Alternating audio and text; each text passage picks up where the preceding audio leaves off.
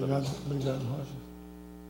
Obrigado. Gente, eu, deixa eu dizer uma coisa aqui a você. Está é, tá aberto aí na internet? Pode abrir? Então você pode abrir na internet aí. Vai agora aí no Facebook, no, no Instagram, onde você quiser. Coloca aí ao vivo, Conferência Inspire, Nordeste e dá o link da paróquia, que é paisonline.org.br, não é isso?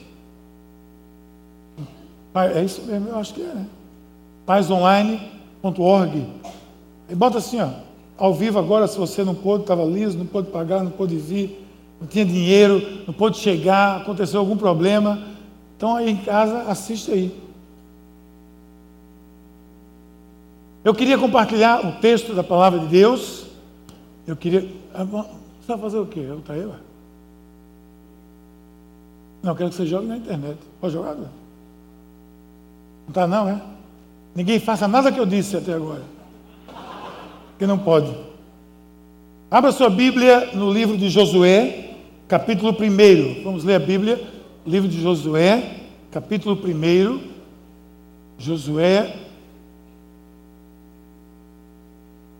capítulo 1. Eu quero que você acompanhe, nós vamos acompanhar, mas que você tenha a Bíblia, então faça uso dela, marque, rabisque aí o seu caderno, coloque tudo aquilo que você puder anotar. Esse é um texto precioso, mais um texto precioso da palavra de Deus. Ok, vamos ler. Diz assim o texto: Depois da morte de Moisés, servo do Senhor, disse o Senhor a Josué, filho de Num, auxiliar de Moisés: Meu servo Moisés está morto. Agora, pois, você e todo esse povo preparem-se para atravessar o rio Jordão e entrar na terra que eu estou para dar aos israelitas. Como prometi a Moisés, todo lugar onde puserem os seus pés, eu darei a vocês. Seu território se estenderá do deserto do Líbano ao Líbano e do grande rio Eufrates, toda a terra dos Hititas até o Mar Grande, no oeste. Ninguém conseguirá resistir a você todos os dias da sua vida. Assim como estive com Moisés, estarei com você. Nunca o deixarei, nunca o abandonarei. Seja forte, seja corajoso, porque você conduzirá esse povo para herdar a terra que prometi sob juramento aos seus antepassados. Somente seja forte e muito corajoso. Tenha o cuidado de obedecer a toda a lei que o meu servo Moisés ordenou a você. Não se desvie dela, nem para a direita, nem para a esquerda, para que seja bem sucedido por onde quer que andar. Não deixe de falar as palavras desse livro da lei e de meditar nelas de dia e de noite, para que você cumpra fielmente tudo o que nele está escrito. Só então os seus caminhos prosperarão você será bem sucedido. Não fui eu que te ordenei, que ordenei a você? Seja forte, corajoso, não se apavore, nem desanime, pois o Senhor, o seu Deus, estará com você por onde você andar. Versículo 10 diz: Assim Josué ordenou aos oficiais do povo: percorram o acampamento e ordenem ao povo que atravessarão, que prepare as provisões, porque daqui a três dias vocês atravessarão o Jordão nesse ponto para entrar e tomar posse da terra que o Senhor, o seu Deus, dá a vocês. E nós dizemos aqui na igreja assim: palavra do Senhor. Uma vez um, colega meu, que hoje, é, hoje, hoje ele teve que se render, mas ele, na época, estava comigo no seminário e nós fomos para. Ele foi visitar a nossa igreja, o culto de jovens, e quando a gente acabou de ler a Bíblia, e aí a gente disse assim: é um costume na, na nossa igreja anglicana dizer palavra do Senhor e o povo responde: damos graças a Deus por ela. Aí ele me chamou depois do culto, ele disse assim: Ó, oh, Miguel, gostei bacana dessa sua reunião de jovens, gostei muito. Esse negócio de depois aí você dizer palavra do Senhor. Graças a Deus. Isso é coisa de igreja evangélica, não, cara. Aí eu disse para ele: olha, vê bem. É a palavra do Senhor? É claro que é. É para dar graças a Deus? É claro que é. Então dá graças a Deus, bomba. Então dá graças a Deus. Ele realmente é mesmo. Às vezes a gente esquece né, que é a palavra de Deus. Esse texto aqui que nós lemos hoje, meu Deus do céu. Senhor, Pai querido, nós acabamos de ler a tua palavra, Senhor. Seja forte e corajoso, tu disseste a Josué. Estamos aqui nessa noite e nós sabemos que nós somos fortes em Ti, nós somos corajosos em Ti, mas há fraqueza em nós, há limitação em nós. E nós pedimos que, Senhor, Tu venha sobre nós, Pai. E aqui nessa noite, que essa palavra que nós lemos aqui, ela seja verdade, seja realidade nas nossas vidas. Em nome de Jesus. Amém. Meus irmãos, olha, nós vamos conversar sobre conquistar a terra. E eu quero compartilhar com vocês essa palavra que anda no meu coração. Ela não está no meu coração, mas ela anda no meu coração desde que eu conheci a Cristo. Essa palavra Seja forte e corajoso. Logo que eu conhecia Jesus, eu conhecia Jesus. Alguns aqui sabem, outros não. Então, na dúvida, eu conhecia Jesus dentro da universidade. Eu era estudante, através do ministério da ABU e de um grupo de jovens da igreja anglicana, e que me levaram a Cristo, lá dentro da universidade rural. E quando eu me converti, o pessoal tinha assim, os grupos de estudo, grupos de intervalos bíblicos e tal. Isso foi tão importante na minha vida, isso foi fundamental na minha vida. Naquele começo ali, eu sendo acompanhado de perto pelo pessoal. E um dia um, um amigo meu me perguntou: Você, você prega? Você pode pregar? Eu disse: Olha, eu não, não sei. Como assim? O que você quer dizer? Ele disse: Não, se colocasse uma multidão assim para você, você pregaria? Eu disse, pregaria. Mas você não é treinado ainda? Ele disse, olha, me dá aí o Maracanã. Eu me lembro como se fosse hoje. Eu tinha três meses convertido, tinha saído de férias não crente, voltei de férias crente. E aí eu disse, me dá um Maracanã cheio. E eu vou pregar. O que, que você vai pregar? Você não é treinado? Ele disse, né? De novo. Eu disse, eu não preciso ser treinado para falar daquilo que Deus fez na minha vida. Você precisa ser treinado para falar do que Deus falou na sua vida? do que Deus faz na sua vida, você precisa ser treinado para dizer o que Deus mexe no seu coração, como Deus mexe no seu coração, como Deus abençoou sua família, o seu casamento, a sua esposa, o seu marido, o vício que você largou, a, a vida que você anda, a prosperidade mesmo saudável que você anda. Você precisa ser treinado. Apenas abre a boca e fala: é isso que está acontecendo comigo. Pronto.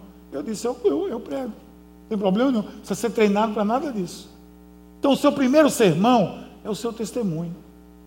É o primeiro sermão de qualquer pessoa, o seu testemunho. Então, não se intimide, seja forte, seja corajoso. Nós estamos lidando aqui com um texto onde nós estamos vendo um jovem, especialmente naquela perspectiva, um jovem com cerca de 40 e poucos anos, que está ali chegando diante de uma promessa que era milenar, que uh, milênios que se prometia que haveria uma terra para aquele povo. Ontem o pastor Calito, pastor Calito falou lá de Abraão, nós estamos falando de muitos anos depois de Abraão já havia sido prometido, Abraão tinha andado por lá, andado por cá, eles tinham para o Egito, perdidos, afastados, estavam escravos, foram libertos, e agora ele estava diante da promessa. Gente, sabe o que é você estar diante da promessa? É dizer assim, o, o, paraíso está aqui, eu estou vendo ele, o Rio Jordão, não é lá essas coisas todas. Então, eles estavam vendo do outro lado aquilo que todos os seus antepassados, todos os seus pais, avós, tataravós, tataravós, todos eles sonharam um dia em vislumbrar. Os olhos daquelas pessoas já estavam sendo abençoados somente em enxergar a promessa. Eles estavam vendo a terra prometida. E eu penso assim: sabe quantas pessoas morreram nessa expectativa de enxergar um dia a terra prometida? Por isso que ele disse para esse rapaz: seja forte, meu amigo, seja corajoso. Ele disse duas vezes: seja muito forte e muito corajoso. Não vai ser fácil. Mas essa terra vai ser sua, Onde você colocar o seu pé, vai ser sua. Então, essa palavra, ela caminha no meu coração desde o dia que eu conheci a Cristo. E eu quero compartilhar com vocês o que está nesse meu coração, que envolve liderança, que envolve potencializar liderança, mas que envolve potencializar o seu crescimento, o crescimento da sua igreja, o seu crescimento do seu ministério, o seu crescimento pessoal como cristão, a sua, a sua vida espiritual. Você precisa potencializar isso. É isso que nós estamos tratando aqui nesta conferência. Isso tem a ver com aquela conhecida expressão de todos nós, de sermos usados por Deus. Isso diretamente significa potencializar tudo aquilo que Deus tem preparado para você. Você sabe o que Deus tem preparado para você? Talvez não, eu não sei tudo. Eu sei que tem muita coisa preparada para mim. Eu me converti no grupo de oração que eu participava, tinha uma turma já, já do fogo, já naquela época. Eu me converti dentro do, do, do fogo mesmo, assim, do, do, céu, fogo, fogo do céu, né? Você viu, eu passei aqui, o fogo já. Ficar longe aqui desse negócio. Vai para lá, está amarrado. E eu me converti assim, no fogo mesmo, a reunião lá de oração da juventude, lá era, era muito fogo mesmo. E eu me lembro que teve uma vez que eu estava numa reunião dessa, assim, naquela reunião que eu me converti, que eu entreguei minha vida a Cristo mesmo, numa casa aqui em Boa Viagem. Eu estava lá e de repente o pessoal disse: Olha, tem uma coisa. Aí começaram a ficar assim, empolgados, e disseram assim: Olha, mas é com você, comigo o quê? Eu comecei a ficar com medo. Comigo o quê? O que é que é comigo? Não, é com ele, é, é para você. Para mim o quê, gente? O que é que é para mim? Eu tinha uma turma assim e, e disse: É com você, Miguel. Aí ela olhou para mim, uma, uma jovem olhou para mim assim e disse: Você não faz ideia do que Deus quer fazer com a sua vida.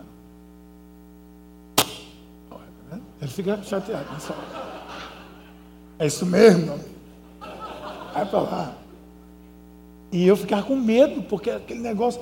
Então eu, eu vinha já. Deus tem preparado para você algo que você não sabe tudo, mas ele mostra a próxima estação. Eu tenho dito já aqui na igreja, em alguns lugares, que Deus é como o, o, o alto-falante do metrô. Ele diz a próxima estação e você sabe a direção que você está indo.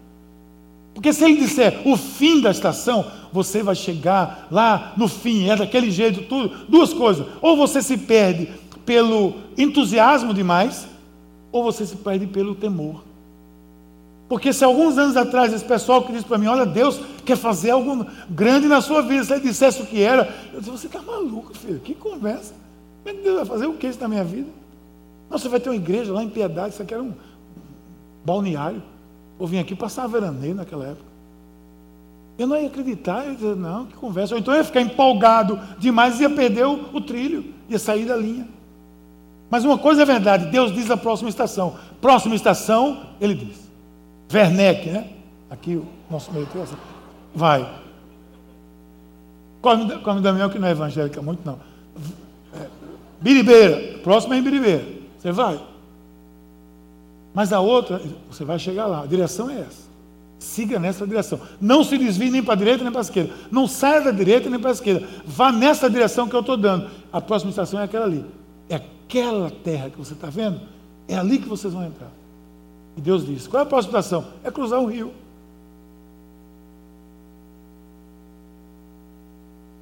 Deus quer usar a mim, a você, não preciso dizer isso, mas vou dizer para o seu eterno propósito.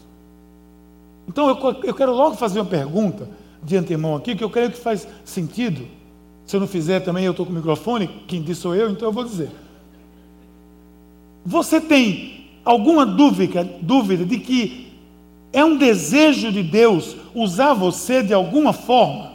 Você tem alguma dúvida disso? Que de alguma forma Deus quer usar você? Se você tiver, vem aqui que nós vamos parar, vamos orar por você, interceder e você volta ao seu lugar. Mas se você não tiver, eu vou seguir adiante. Posso seguir? Então Deus quer usar você. Todo mundo aqui nesse auditório, aqui tem quase 500 pessoas. Todo mundo sabe que de alguma forma Deus quer usar você. Eu não sei como, talvez você não saiba exatamente como ainda, Talvez amanhã nas oficinas você vai descobrir, mas algo certo é: Deus quer usar você. Seja na sua profissão, seja como pastor, seja como líder, ministério de louvor, seja como multimídia, seja como evangelista, missionário. Quem sabe? Ninguém sabe. Só ele, mas ele quer. E ele vai dizer a próxima estação. Próxima estação, oficinas amanhã para mostrar para você a outra estação. Então eu quero definir logo essa palavra, potencializar. Porque às vezes a gente fica usando palavras e a gente se acostuma tanto com elas que a gente talvez se perca do sentido dela. O que é, é potencializar? É isso aí. Tornar potente. Assim, grande coisa você disse, né, meu? Tornar potente, óbvio, reforçar. Sim, mas você fala, eu quero potencializar o meu ministério. O que, é que você quer fazer com potência? O que você quer dizer com isso? Seu ministério está parado? Você quer potencializar, dar potência a ele, tirar ele do lugar, fazer ele andar, fazer ele se mover, fazer ele fluir, fazer a coisa acontecer. Isso é potencializar. Você quer reforçar, quer aprender mais, fazer com que ele caminhe mais. Você quer potencializar a sua liderança para que você tenha mais uh, seguidores, pessoas que, que seguem você, que estão na sua igreja, no seu ministério, que ouvem a sua palavra, que, que, que Deus usa você. Quer potencializar significa acelerar, dar potência. No carro você dá potência quando você acelera. Então, nós estamos aqui para potencializar o crescimento. Essa é a minha ideia hoje. Isso quer dizer que nós estaremos dando potência, impulso a algo que talvez esteja parado. Talvez esteja lento. Sabe aquela velocidade lentinha? Tudo bem, você pode até lento, você chega lá. Mas eu prefiro chegar mais rápido. Chegar mais rápido para fazer mais do que eu posso fazer chegando lento. Então vamos pensar assim: eu quero potencializar o crescimento da minha igreja, do meu ministério. Como é que ele está? Ele está andando nessa velocidade. Eu quero acelerar ele, quero fazer com que ele aconteça de uma forma mais eficaz. Ok, então você quer potencializar. Então, líderes, Deus deu a cada um de vocês, a cada um de nós, dons. Não há ninguém aqui nesse salão, ninguém, que não tenha um dom. Ok? Deus deu a você dons. Deus capacitou você e a mim com habilidades que muitas vezes nós não estamos nem usando, mas temos. Elas estão sem força, elas estão paradas e eu preciso potencializá-las. Você às vezes descobre alguém na igreja, gente. Está na igreja, você descobre alguém, a pessoa desenroladíssima numa área. Você percebe a pessoa é capaz daquilo e ela, ela mesma não acredita. Ela mesma ainda não descobriu, não, não literalmente não tirou qualquer manto sobre aquilo, está encoberto, está intocado, está tá, tá no canto lá. E você enxerga. É o que você vai dizer, eu quero mostrar a você como você pode potencializar esse seu, sua capacidade, seu, seu ministério, sua, seu dom. Mas não é esse. Para que você, você vai, vai potencializar? Porque nós estamos aqui hoje, desde ontem, por algo que a maioria das pessoas não estaria, não se interessa. Nós estamos aqui, preste bem atenção, nós estamos aqui para aprendermos a potencializar a nossa capacidade de liderança para nos equiparmos para servir. Mas não é esse o mote desse mundo. Não é esse o mote da sociedade. Quando você diz para alguém, o que você vai fazer esse final de semana? Bom, de quinta até sábado eu estou totalmente, estou num seminário aí. Que seminário é esse? É um seminário de, de liderança. Sim, mas o que é que vai tratar lá? Bom, lá eu vou aprender cada vez mais a me equipar. Eu paguei para ir para lá. Eu vou pagar a passagem, eu vou pagar a inscrição, vou pagar dormida talvez, vou pagar lanche, vou pagar tudo, para me equipar para poder servir. O que é que as pessoas vão dizer a você? Meu amigo, que contramão é essa? Exatamente. Aí eles estão certíssimos. Porque isso não é um mote desse mundo. Ninguém Você vai para MBA, para não sei o quê, você vai para curso, você vai para treinamento, você vai para lugar de, de curso motivacional, você vai para muitos lugares. Para quê? Para você se equipar, para quê? Para você ganhar dinheiro. Ganhar dinheiro, você se dar bem, você ser rico, você ser melhor. Não tem nada de mais nisso. Pode ser, contanto que você seja dizimista. Né? Porque também se não for, vai durar muito não. Mas para servir, Estou enfiado ali aquele tempo todo. Alguém vai dizer, você tem que fazer, não? É? Não, tenho não. Eu tenho que fazer é isso, o que eu estou fazendo. Potencializando o meu ministério, a minha capacidade para servir. Sabe por quê? Porque o pastor Carlito falou aqui, alguém já disse isso. A igreja é a única instituição que ela existe para o bem dos outros. Tudo que nós fazemos é para o bem dos outros. Indiretamente para o nosso, claro, porque é nosso propósito, a gente sabe disso. Mas os outros não sabem. Você sabe que é o propósito de Deus, que você evangelize, que você adore, que você sirva, que você viva em comunhão, que você seja um discípulo de Cristo, a imagem de Cristo. Mas ninguém sabe. E você faz tudo isso apenas para servir. É melhor servir vai ter benefício material nenhum em nada do que está fazendo aqui. A igreja só existe para os outros. Por isso que alguém também disse assim, ó, na igreja, quando, quando você levanta uma mão aos céus, não esqueça de abaixar outra em serviço. Atrás de quem está aqui embaixo. Se levantar as duas, você corre o risco de decolar. E ninguém aqui é anjo para decolar. Pé no chão. Você não ganha comissão por vidas salvas. Pelo menos na nossa igreja, não. Você é na sua. Né? Pastor, foi quantas almas salvas esse ano? O salário será aumentado. Salvou 100 almas. Não tem isso, né? Ninguém é vendedor aqui. Você não ganha comissão para multiplicar sua célula. A gente começou a programar esse, essa conferência em espírito. Eu, eu disse, olha, a, a, a gente não tem o que fazer mesmo, né? Que eu, eu disse a, a, a Dario, a equipe ali, eu disse, ó, oh, gente, é só de quem não tem o que fazer, gente. Tem um mês e pouco para a gente fazer uma conferência aqui. Vamos endoidar aqui, vai ser uma loucura. Mas por que a gente não está tão bem, a gente? Tá bom? Para que a gente fazer isso? Porque nós não nos contentamos em sermos, nós queremos que as pessoas cresçam. Nós estamos aqui para servir, não é verdade? E vocês também estão aqui para isso.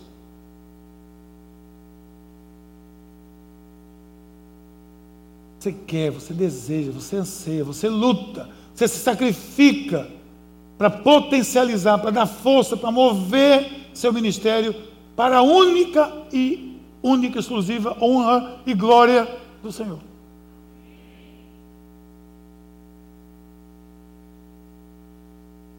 Uma vez eu estava pregando numa igreja e eu citei o nome do pastor Rick Warren. E eu recebi uma crítica por isso. Depois, nas conversas não muito abençoadas pelo corredor, alguém me criticou por alguma coisa que eu disse em relação ao pastor Rick Warren. E eu fiquei, fiquei zangado. Porque falaram do colega, né? Meu colega. Falaram do, do irmão. E eu fui a pessoa e disse: Olha, gente, sabe de uma coisa. Quando a sua décima geração passar, a sua décima geração passar, ninguém vai saber quem você foi. Vai ter nem ideia. Eu estou em décima. Na terceira, o seu tataraneto não sabe nem seu nome. Vamos entrar em Israel, tem outro nosso membro da, da, da, delegação que ficou barrado lá, porque perguntaram, como é o nome do seu avô? Ele disse, eu não sei. Aí barraram ele, não, não sabe o nome do avô, que história é essa? Barraram. Nem o nome do avô talvez você saiba. Agora, o nome desse homem chamado Rick Warren, a história da igreja vai conhecer nos séculos adiante. E a quem honra, honra. E assim a gente deve fazer. Então, me entenda. Nós estamos aqui para servir. Por outro lado, eu e você, nós sabemos que nada dá mais prazer que ter a certeza que está sendo usado por Deus. Porque, na verdade, pense em algo bom é você saber que está sendo usado por Deus. Deus usou você, você, você tem aquela certeza disso. Que coisa boa, que prazer, que, que regozijo isso. O que, é que você ganhou com isso? Deus lhe ama mais por causa disso? Não. Ele amou só a quantidade de dar Jesus na cruz. Nada mais do que isso. Então, o nosso pano de fundo agora, agora que eu estou começando, viu? o nosso pano de fundo, nossa história de hoje, é a história de alguém que foi profundamente usado por Deus. Então, a história é essa: Moisés morreu. Moisés está morto e agora o seu sucessor é Josué. Deus reafirma o compromisso, versículo 9, versículo 2 e 4. Deus reafirma o compromisso que tinha com Moisés a Josué, assim como estive com meu filho Moisés. Deus chama Josué para assumir a sua posição. Chega aqui, garoto, é o seu lugar agora. Essa é a sua posição. É você que vai levar esse povo. Deus dá a direção ao metrô. Deus dá a direção, dá o alerta a Josué e diz: leve, essa é a direção que você deve seguir. Depois, versículo 9, Deus novamente lembra que ele está no comando. Ele lembra de novo. Eu estou no comando. Eu estou com você. Eu estou com você. Eu, bem grande. Você não está sozinho nesse barco, não. Aí Josué assume o seu papel, lidera o povo nessa caminhada. Agora vamos para a realidade dessa história. A verdade é que, depois de você ler essa história fantástica, é maravilhoso. Mas vamos tentar voltar aqui um tempinho e nos colocarmos no lugar dessa turma. Gente, é uma, é uma situação complicadíssima. Se coloca aqui no lugar desse pessoal. Depois de você ler Josué, ler e ler mais na frente, né, que tem mais coisa ainda. Já ter lido que passou tudo, o que vai passar ainda, você já sabe que Jesus já veio. Você reforça você. Mas vamos voltar aqui, vamos lá para dentro da história. Números 11, Cades Barneia, entre na terra. Vai primeiro ver os 12 espias. Os 12 foram. Voltaram os 12. 10 disseram o quê? Nem morto. A gente entra aí. Sabe por quê? Porque eles viram um cacho de uva que era carregado com um, um porrete assim. Imagina um cacho de uva. Ele se a uva é assim, o tamanho dos caras, como é que deve ser? Quem come essas uvas? Olha o dedinho. Isso não é lugar da gente, não. Entra aí, não. Mas tinha dois, dois jovens lá, Josué e Caleb. Disse, não, peraí. Tem uma palavra em hebraico que diz Kadima, diz em árabe, árabe também, diz Kadima. Ele diz Kadima, vamos adiante, vamos para frente. A terra é nossa. E o povo disse: Não. Ele tentou e o povo disse: Não. Não convenceram. Depois você sabe que eles tentaram ir, e no nosso linguajar recifense, eles rasgaram a boca. Porque levaram uma surra. Porque depois que Deus disse: Agora vocês não entram mais. Vão dar um passeio pelo deserto. E eles resolveram entrar. Entraram, levaram uma surra. Às vezes poderiam ter entrado ali, gente. Poderiam ter entrado ali. Ali fazia pouco tempo que eles tinham saído Vai ver no mapa. Tinha saído do Mar Vermelho, eu nem fiz como Carlito aqui, né? Mostrar o mapa assim, tudo. Ele passou o mapa, tinha entrado ali já, em Casa era onde é mais ou menos Gaza hoje, teria entrado.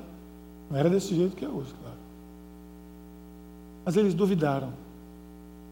Mesmo vendo os frutos da terra, mesmo ouvindo a narrativa convincente de Josué e Caleb, eles duvidaram.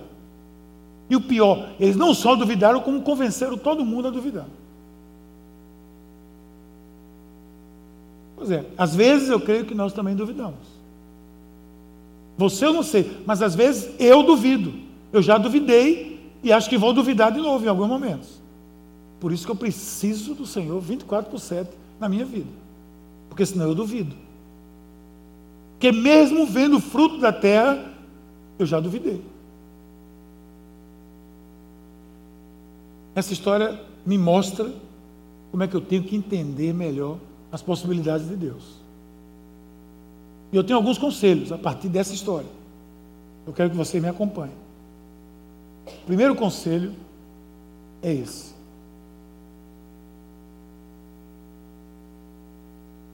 Deixa a dúvida de lado. Porque o texto disse o quê? Mais na frente ele vai dizer que quando a planta dos pés tocar na água, as águas vão se abrir. Eles vão entrar. Deixe a dúvida de lado. Seja forte, corajoso. Eu sei que essa é uma palavra de ordem que eu tenho que ter. Isso é o que o Senhor tem ensinado para a gente. Agora, novamente, se coloque no lugar desse povo. Eram muitos obstáculos, gente. Existiam muitos mitos, muitas histórias. Eles temiam os gigantes cananeus. Era muita conversa. Mas eles conseguiram colocar dúvida no povo o povo não seguiu. Mas sabe qual é o maior combustível que eu creio que nós temos para seguir sem duvidar? Sabe qual é o combustível para você poder seguir sem duvidar? Você deixar a dúvida de lado? Essa aqui, ó. Qual foi a última coisa que Deus fez na sua vida que você tem certeza que foi Ele que fez? Pode pensar aí agora. Pronto, é isso. Esse é o seu combustível.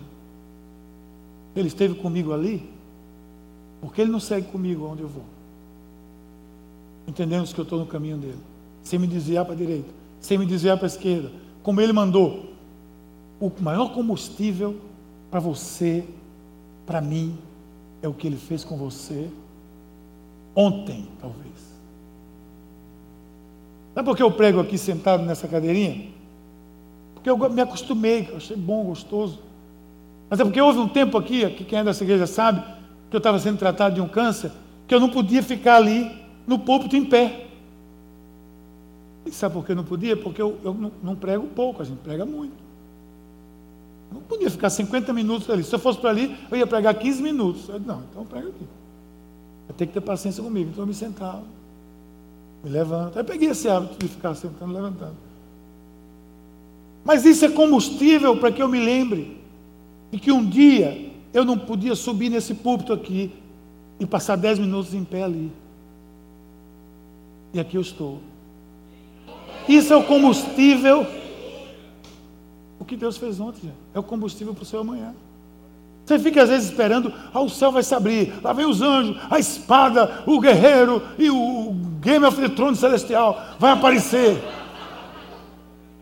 Se aparecer, amém. Mas se não aparecer, você, você vai ficar na fossa. Minha linguagem é essa, fossa. Jesus sabe disso.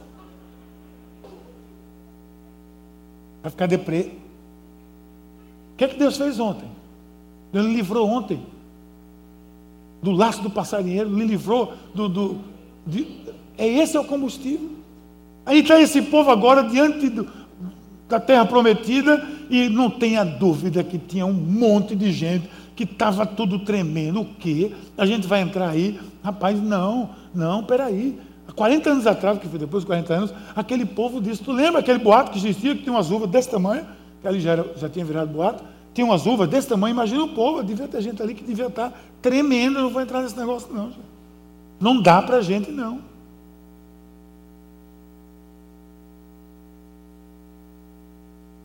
Nós estamos falando de pessoas que viram o exército de Faraó se afogar no, Egito, no, no Mar Vermelho. Certo? Nós estamos falando de gente que soube que houve um grande exército da maior nação mais poderosa da época, que foi toda afogada nas águas do Mar Vermelho. Pelo toque de um cajado. Nós estamos falando de gente que experimentou no toque de um cajado a água surgir de uma rocha. Não foi da maneira que Deus quis, mas surgiu do mesmo jeito. E pelo toque desse mesmo cajado, que a água jorrou, ele tinha sido liberto lá do, do Egito.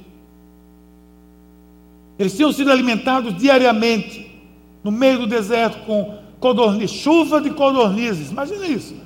A, situação está ruim hoje. O que é que vai rolar para o almoço hoje, meu Deus? De repente, trovão, chuva de pombo, pombo bom, codornizes. Opa, pegou, tratou, comeu. Maná, caiu.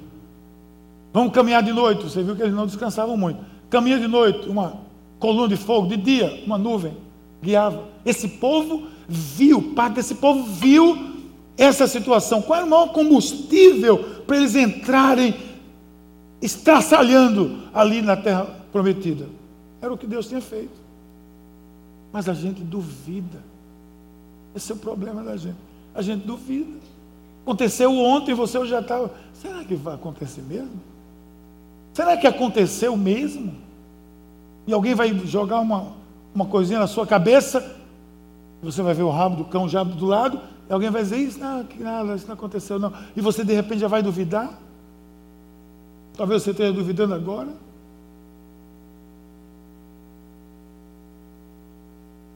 Nesse meio tinha gente duvidando. Eu não tenho dúvida nenhuma disso. Mas eles obedeceram. Quando obedeceram, passaram o rio a seco. Veja isso. Versículo 15, mais ou menos 16 diz: E quando os que levavam a arca chegaram ao Jordão, e os seus pés se molharam na beira das águas, pararam-se as águas, diz o texto que vinham de longe, um lado do outro, e eles passaram a seco. Em frente a Jericó.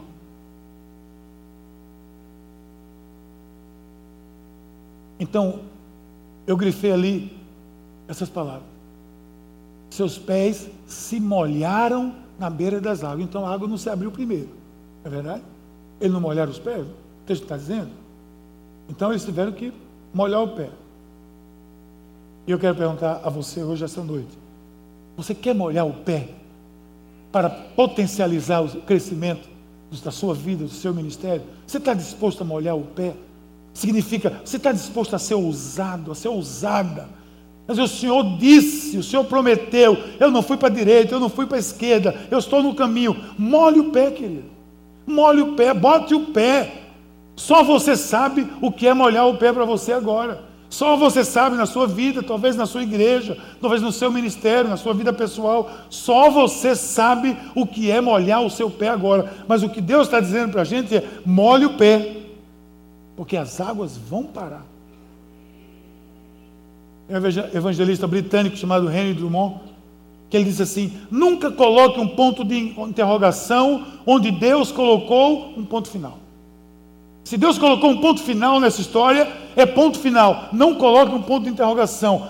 Deixe a dúvida de lado. Quer potencializar o seu crescimento? Veja as, poss as possibilidades de Deus sem duvidar. Enxergue o que ele já fez. É o que me inspira a seguir.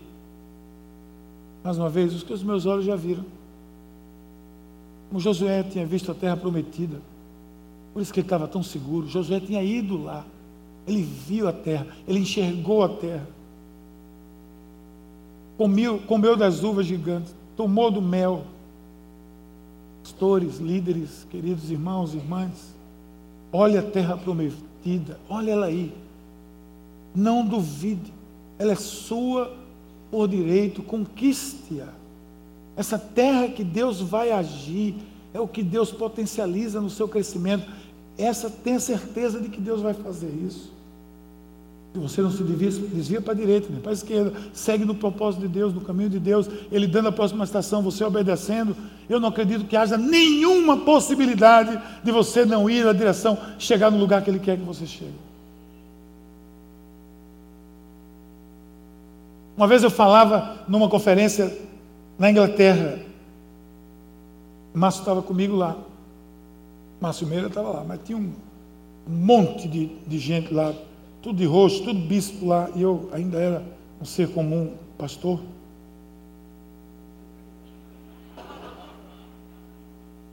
O meu tema era motivando a sua equipe. E de repente surgiu uma pergunta lá de um, de um desses bispos lá e perguntou: Como é que você faz para motivar a sua equipe? Depois de eu ter falado, falado, falado, aí veio a pergunta: ou seja, eu não falei nada, porque ele perguntou aquilo que eu tinha tentado explicar o tempo todo. Mas aí ele perguntou: como é que você faz para motivar a sua equipe? E eu pensei, primeiro, pensei numa resposta técnica. Eu não achei uma resposta técnica. Daí eu pensei numa resposta espiritual, porque espiritualizar é fácil, né? Você sabe, o Senhor, o Espírito Santo me conduz, eu escuto, pronto, explicou. Também não veio, essa resposta não chegou para mim. Depois eu pensei que eu não tinha a resposta. Aí foi pior. Até que no meu coração veio muito forte e eu disse: Eu acredito. José estava lá também nesse dia. Ele disse: Eu acredito.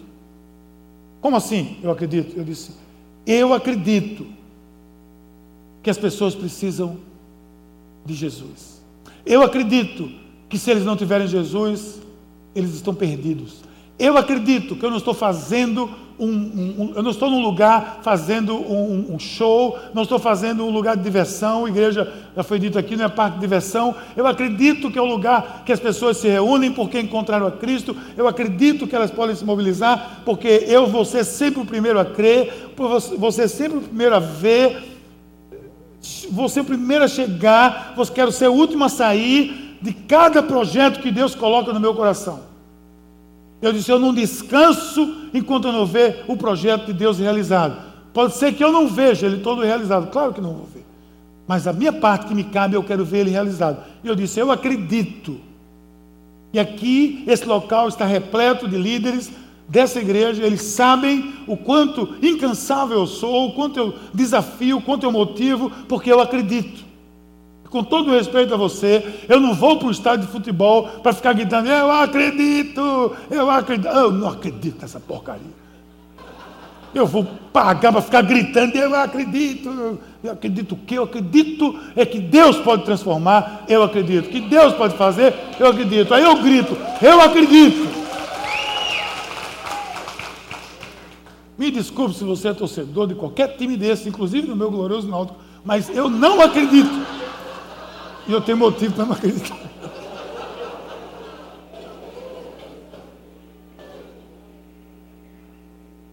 Entenda, você escutou ontem aqui, eu já escutei várias vezes e eu quero repetir isso. Ministério que não custa nada, não vale nada. Não há ganho sem sacrifício.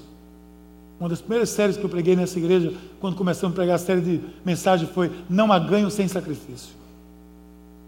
Mas entenda, você escutou ontem. Não há ganho sem sacrifício.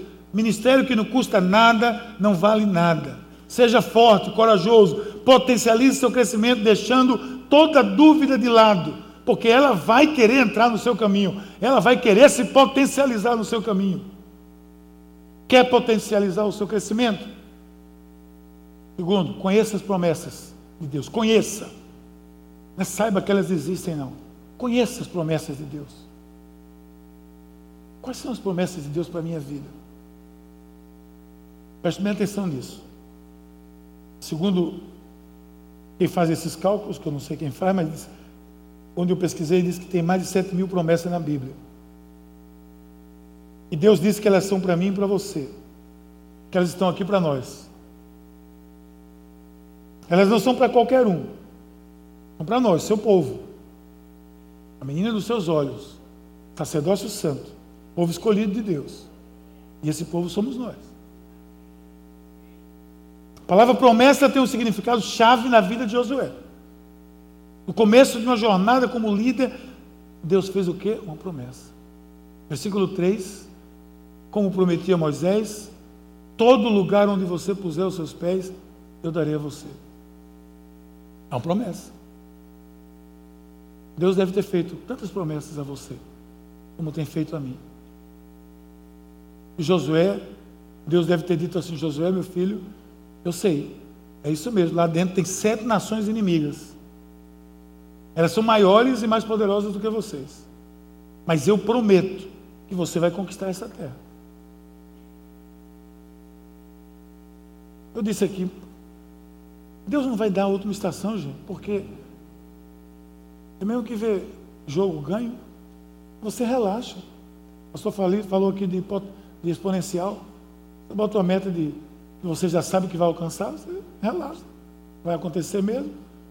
Eu disse aqui na reunião hoje com os pastores, eu disse, eu faço jejum há 57 anos de caviar. Nunca comi caviar na minha vida, nem me ofereça. Eu quero continuar a poder dizer isso, que eu faço jejum. E esse jejum não me custou nada. Nunca tive nem chance. E quando tive, disseram, não é verdadeiro, não, nem prova. Aí eu não fui nem lá. Ok. Sete nações inimigas nesse local, maiores que vocês, mais poderosas que vocês, mas eu prometo que você vai conquistar essa terra. Eu já escutei isso, você já deve ter escutado isso. Miguel, eu sei que as coisas não são fáceis, nem tudo está saindo como você gostaria, mas eu prometo a você, eu vou prover. Somente seja forte, seja corajoso. Então, molhe o seu pé, potencialize o seu crescimento conhecendo e crendo nas promessas de Deus para a sua vida. Por que, por que haveria de ter tantas promessas na, na, na, na Bíblia Sagrada? Para enfeitar a Bíblia? Para nós nos apossarmos delas. Né? São para nossas vidas. São líderes. Escutem isso aqui. Não há ganho sem sacrifício. Escutaram de novo? Não há ganho sem sacrifício. O nascimento de Jesus foi na base do sacrifício. A vida de Jesus foi na base do sacrifício. A morte de Jesus foi o sacrifício. A ressurreição de Jesus somente existiu porque antes houve sacrifício. E aí eu vejo gente querendo conquistar a terra, dizendo que a terra já é nossa, porque eu sou filho do rei, que eu não sou cauda, eu sou cabeça. Porque eu tenho que prosperar, porque isso, porque aquilo. Anátema, rejeitado, em nome de Jesus. Vai construir o templo de Salomão. Nós aqui queremos pregar o Evangelho.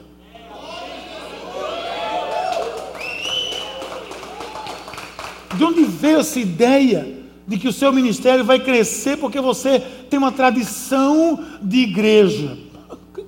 Que coisa engraçada. Tem gente que acredita nisso. Nós somos batistas.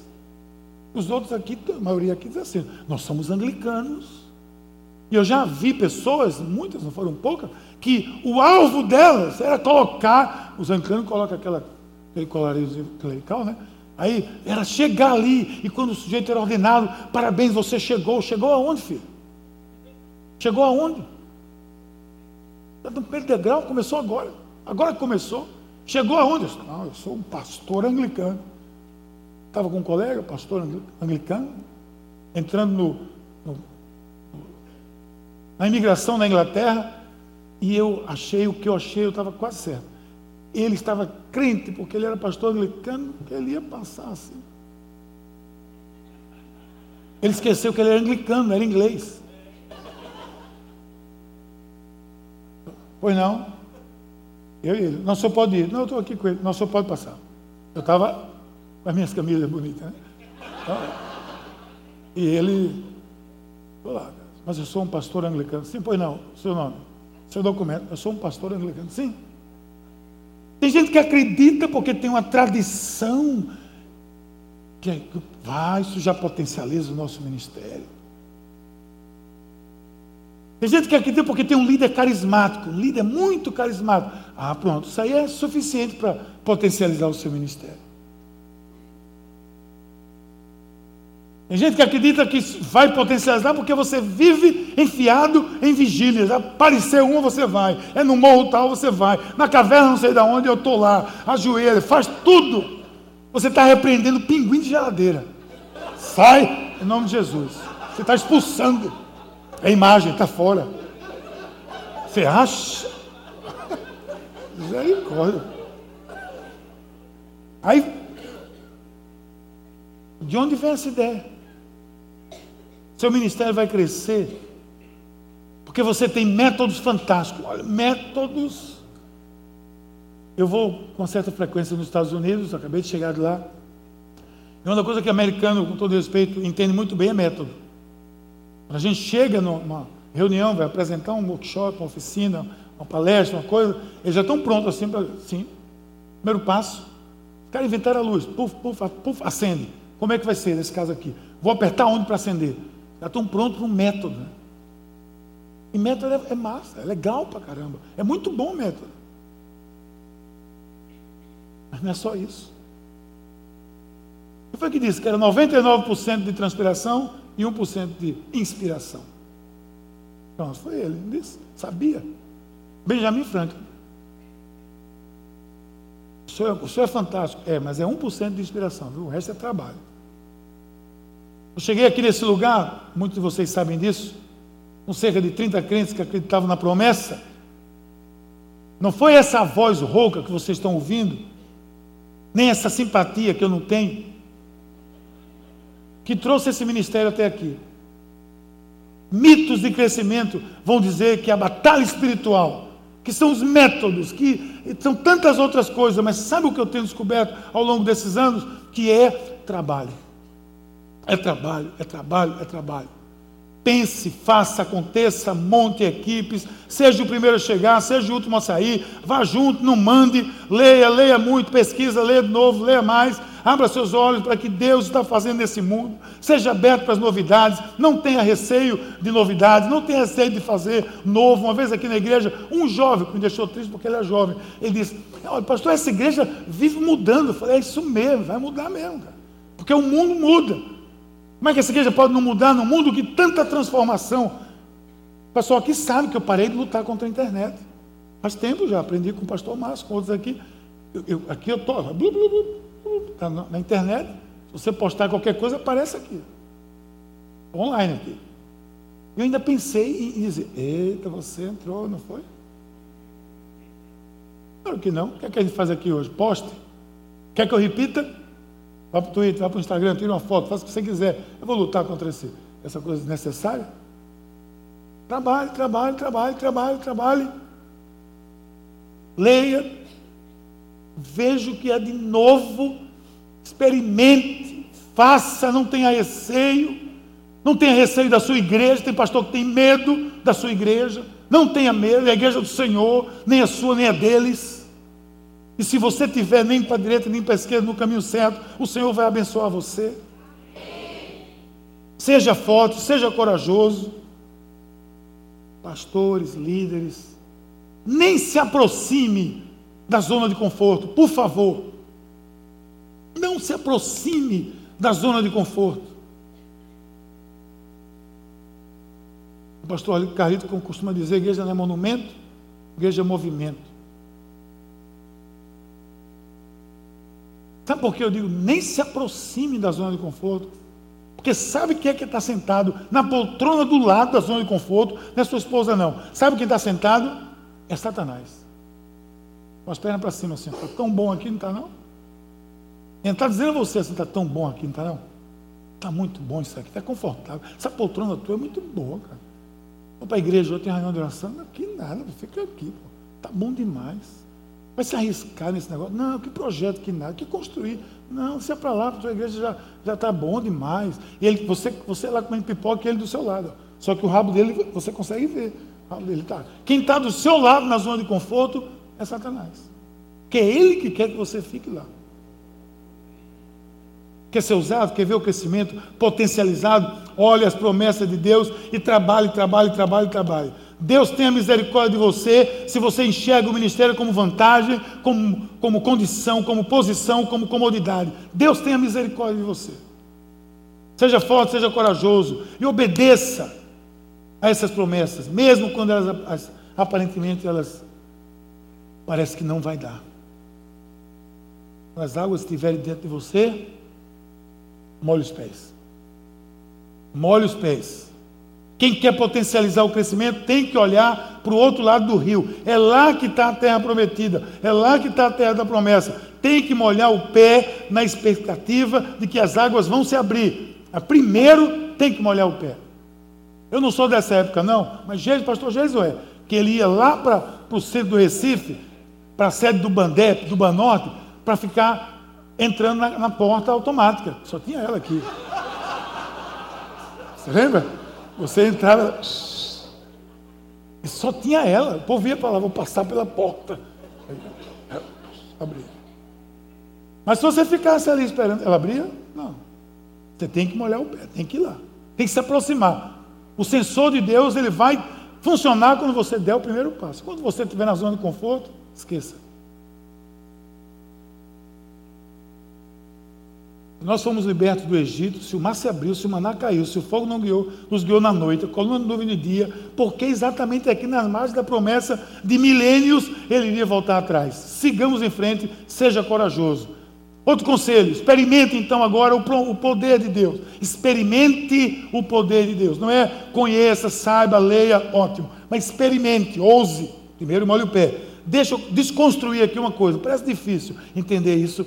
Eu vou fazer o possível para para me ser claro aqui.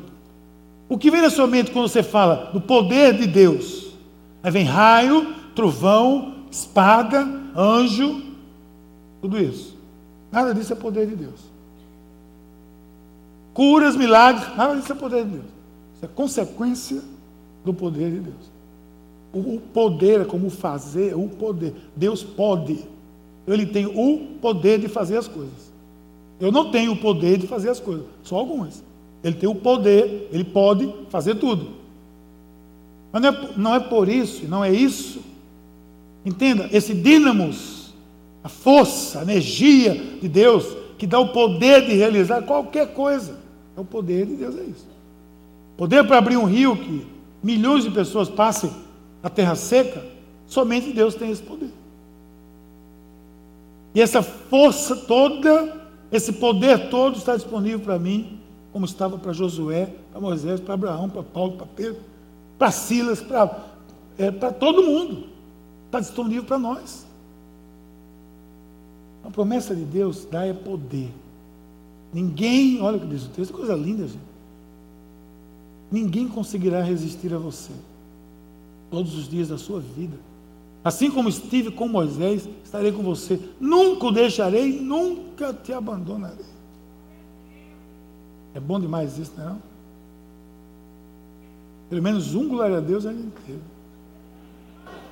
Aí, aí aquele, aquele pastor diria assim: Posso ouvir um amém? Eu tenho aprendido que é isso que os crentes confundem e buscam o poder, mas o poder é dele. Temos, porém, diz o apóstolo Paulo, esse, esse tesouro em vasos de barro. barro. Eu tenho visto que onde Deus envia, Deus provê e dá o poder para a gente realizar. A única coisa grande que a gente tinha quando chegou aqui, aqueles 30 crentes interessantes, motivados através desse, naquela época, aquele jovem pastor, a única coisa grande que a gente tinha aqui era o desafio. Então, pastor, líder, escuta isso. Eu vou dizer aqui, já disse nessa igreja algumas vezes, mas é bom sempre lembrar. Jesus disse que as portas do inferno não prevalecerão. Né? Então vamos entender isso bem, gente. Porque pode ser uma pessoa que não tenha entendido ainda isso aqui. Não entenda mal, veja bem. Jesus disse que as portas do inferno não prevalecerão. Veja bem, Posição de avanço, não é de comodidade. Porta não avança, certo? Então não é ela que vem para o seu encontro, não. A porta está lá. Não é você que vai estar aqui. Lá vem ela, mas ela não prevalece sobre mim. E porta anda, porta se move. Não, porta está lá. Então, se ela não prevalece, é porque ela tem que ser arrombada. Ela tem que ser quebrada. Então, quando eu digo essa porta não prevalece, é porque eu vou lá e Uf, quebro. E entro com tudo nela. Ela não prevalece. Esse é o texto que nós estamos lendo. Porta do, as portas do inferno não prevalecerão contra quem? Contra a igreja. Então vamos lá, igreja. Elas não vão prevalecer. Vamos entrando assim, ó. Pá, derrubando. É assim. O texto está dizendo isso. Sabe o que eu penso que às vezes as pessoas ficam achando? Eu estou aqui, estou na boa. O inferno não vai prevalecer na minha vida. Ele não vem. Ele não vem, não, gente. A porta não vem, então nós que vamos. Então não se acomode achando que você está seguro, porque o inferno não vai prevalecer contra você. Espero até que não. Mas não foi isso que Jesus disse. Eu disse que as portas do inferno estão lá paradas, trancadas, e trancando muita gente, escravizando muita gente, dominando muita gente. Essas portas vão ser, tem que ser derrubadas. A porta do vício, a porta da escravidão, a porta da injustiça, a porta da idolatria, a porta da corrupção, tudo isso tem que ser derrubado por quem? Pela igreja. E quem é a igreja? Somos nós. Então, pastor, líder, queridos, o meu ministério é derrubar as portas do inferno e libertar pessoas, correto? No último análise, o que é o seu ministério? Derrubar as portas do inferno. Mas isso é muito pentecostal esse negócio. Somos nós.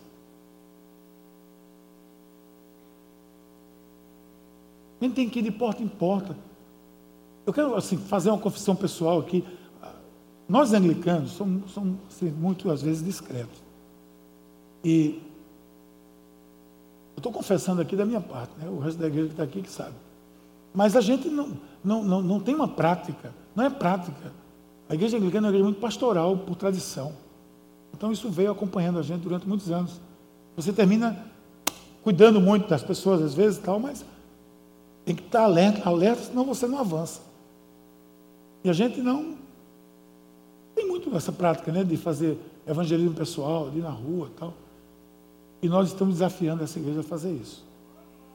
E tem sido um, uma coisa fantástica. Pode parecer uma bobagem para você, mas para nós é uma porta imensa, é uma barreira imensa que foi derrubada.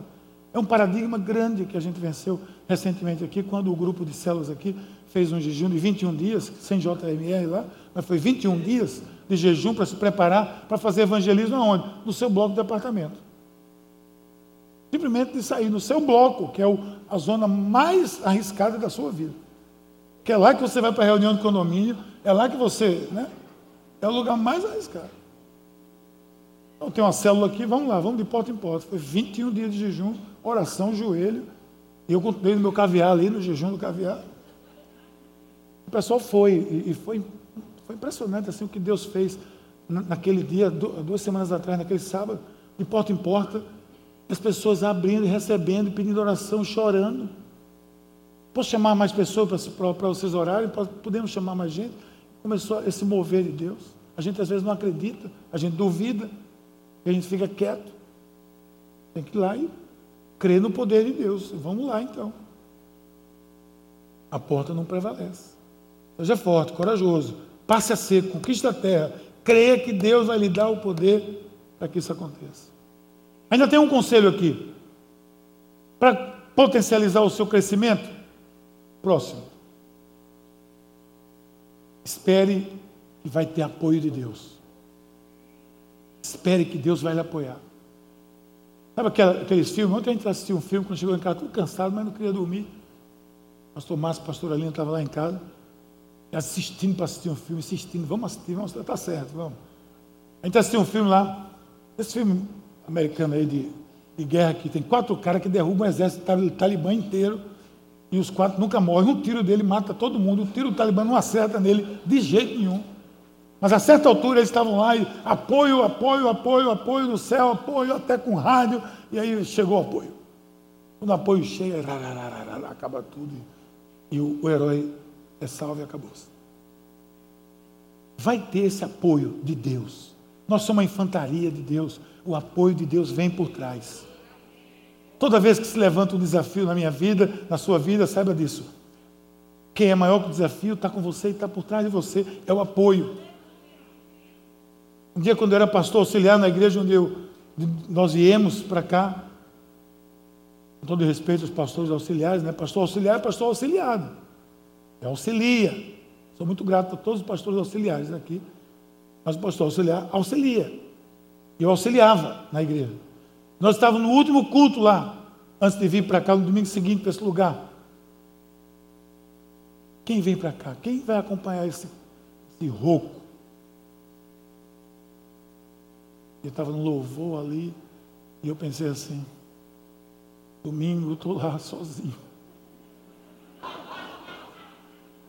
Aquela igreja cheia, as mil pessoas lá, e eu disse, oh Jesus, tá bom, eu sei que o meu, o meu coro eterno, que eu sempre tenho, minha mulher, meus três filhos na época, estavam ali, tudo pequenininho, embora, escola bíblica, a mulher vai ouvir a pregação. Esse coro eu vou ter, né? Mas eu escutei assim aquela. Eu não sou de. Eu não, eu não tenho essas visões assim. Não, não tenho. Muita gente já teve visão comigo nessa igreja, já viu trovão, já viu luz aqui, já viu muita coisa aqui nessa igreja, graças a Deus. Viu anjo.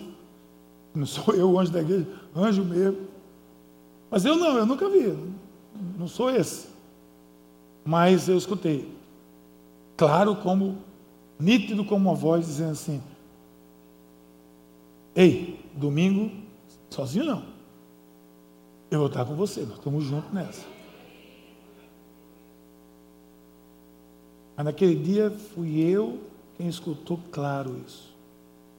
Josué estava dentro da terra, agora estava passando o rio, e dentro dele estava a terra prometida.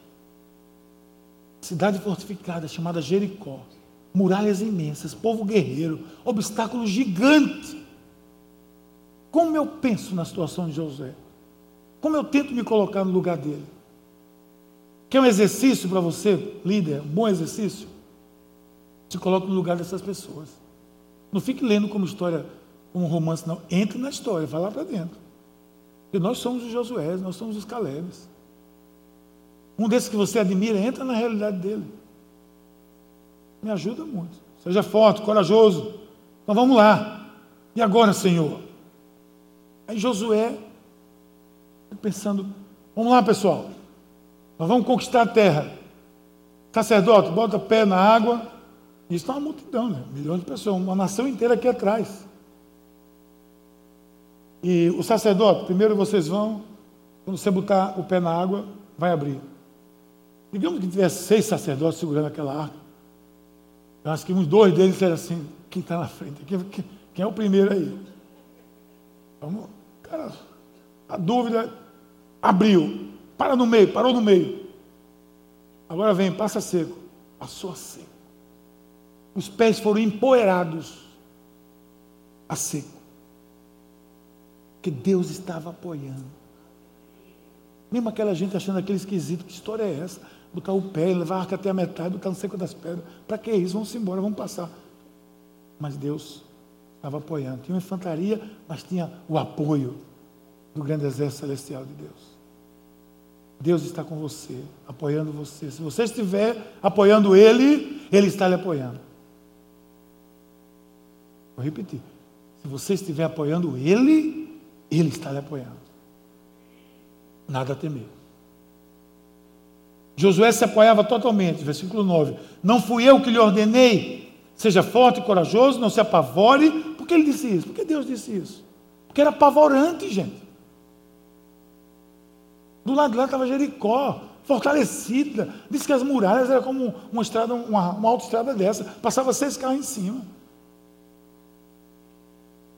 É apavorante, porque, porque Deus disse, não se apavore. Mas por quê? Para encaixar a palavra aqui? Não desanime, por quê? Porque era desanimador. Seu Deus estará com você por onde você andar. Agora, se você estiver apenas se apoiando nos métodos do programa, na tradição, se você estiver achando que vai potencializar o seu crescimento sentado numa poltrona, de fato, provavelmente, você achará que Deus não está lhe apoiando. Você é aquele salva, salva vida de piscina. É uma coisa Aqui não tem muito isso, né? Muito mal ter salva-vida, mais de piscina. Mas lá nos Estados Unidos é muito comum, né? Piscina pública. E a gente teve lá recentemente, eu e Valéria, visitando nossas netinhas lá, né, Pastor Roger? Tem aquelas piscinas públicas, assim, que é um clube e tal, piscina grande. E vamos para a piscina, olha, vamos para a piscina.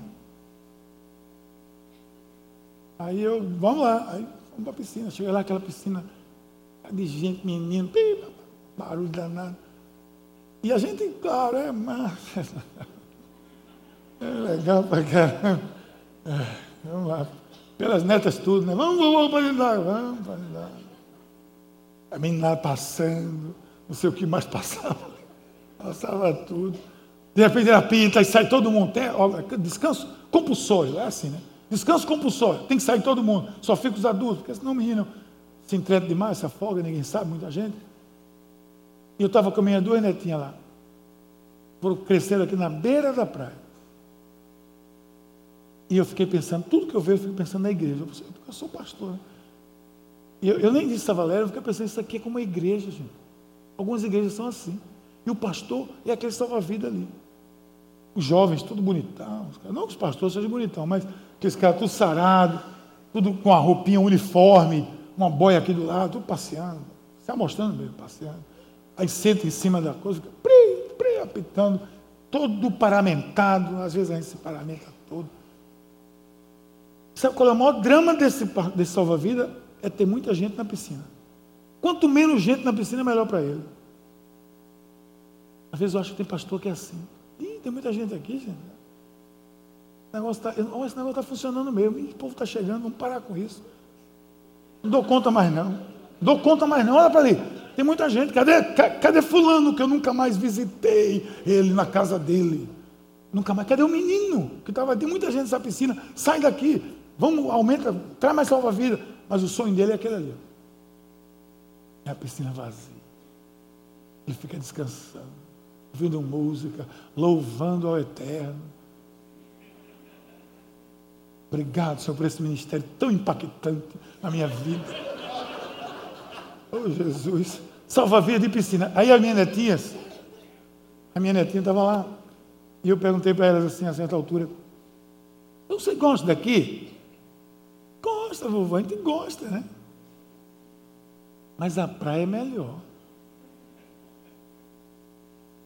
Mas sabe o que eu concluí? Eu fico pensando na igreja, de novo, já disse. Eu concluí que povo, a gente tem que ser desafiado ao oceano. Desafia, inspire as pessoas a desejarem o oceano e não a piscina. Inspire o seu povo, inspire as pessoas a desejar o oceano, porque o oceano é melhor. O rio corre, o rio tem correnteza, o rio tem desafio, o rio leva a algum lugar, a piscina não, ela está lá no mesmo lugar, naquele mesmo canto. A cadeirinha do pastor, assim, ó, salva-vida, eu estou até preocupado com essa cadeira aqui agora. Salva-vida é a mesma cadeirinha, ele vai estar lá sentado todo dia, os três meses do verão, ele vai estar ali, cuidando daquele povinho ali, e preocupado que não venha mais gente, não venha, por favor, não venha mais. Assim, assim Deus não vai apoiar salva-vida de poltrona e piscina. Por último, e finalizando, eu queria dar mais um conselho, se vocês me permitem, que eu estou dentro do meu tempo ainda, eu estou vendo ali. Pastor Calito passou, mas eu não passo. Também, né? Dependa completamente de Deus. Dependa completamente dele. Quer potencializar o, seu, o crescimento no seu ministério? Dependa de Deus. Eu vou chegando no fim aqui. Eu quero chegar no fim da minha carreira um dia, poder dizer o que Josué disse. Lá na frente, versículo capítulo 23, ele diz assim: Agora eu estou prestes a ir pelo caminho de toda a terra. Vocês sabem, lá no fundo do meu coração, da alma, que nenhuma das boas promessas que o Senhor, o seu Deus, lhe fez, deixou de cumprir-se. Todas se cumpriram, nenhuma delas falhou. Olha aí, presta atenção nisso. Nosso maior valor como cristão é a dependência no Senhor. Josué está dizendo aqui, ele foi fiel, o apoio veio em todos os momentos, a promessa veio em todos os momentos, a dúvida veio e foi tirada de lado. Porque eu dependi dele em todos os momentos. Eu não posso nem pensar em fazer qualquer coisa, na verdade, baseado na minha própria capacidade. Isso aí é tão prático, né? é, tão, é tão óbvio isso, é óbvio, mas a gente fica, é isso que a gente vive. É óbvio, mas é isso que a gente faz. Você começa a fazer um programa, primeira edição, segunda edição, terceira edição, terceira edição, quarta. Você vai dizer assim, ó, eu tiro isso de letra. Enquanto está o povo que vem pela primeira vez, que está querendo estar tá tudo orando de joelho, tudo lá, Senhor, nos ajude a, a, fazer esse programa, a fazer isso acontecer, tal. Aí tá aqueles que já fizeram três, quatro vezes. Oh, precisa isso, a gente já fez, a gente já sabe fazer de olho fechado isso. Esse é o problema. Esse é o problema. Porque a gente não está na dependência dele. Que risco. Posso nem imaginar. Você vai ler o livro de Efésios, carta de Efésios, vai lendo. Um, dois, três, quatro, cinco. Chega, tudo ali é um manual de vida cristã. Como viver a vida cristã. Como viver o seu ministério. Ande assim, faça assim, é tudo conselho. O povo de Éfeso, né? Daquela região toda. Conselho aqui, conselho ali, faça aquilo, faça aquilo outro. Mas lá no capítulo 6, a certa altura, Presta atenção no que ele diz. Eu já disse aqui uma vez na igreja. Presta atenção no que ele diz. Pare. Agora eu vou dar um, um conselho a vocês. Não pense nem na possibilidade de você fazer isso por sua própria conta.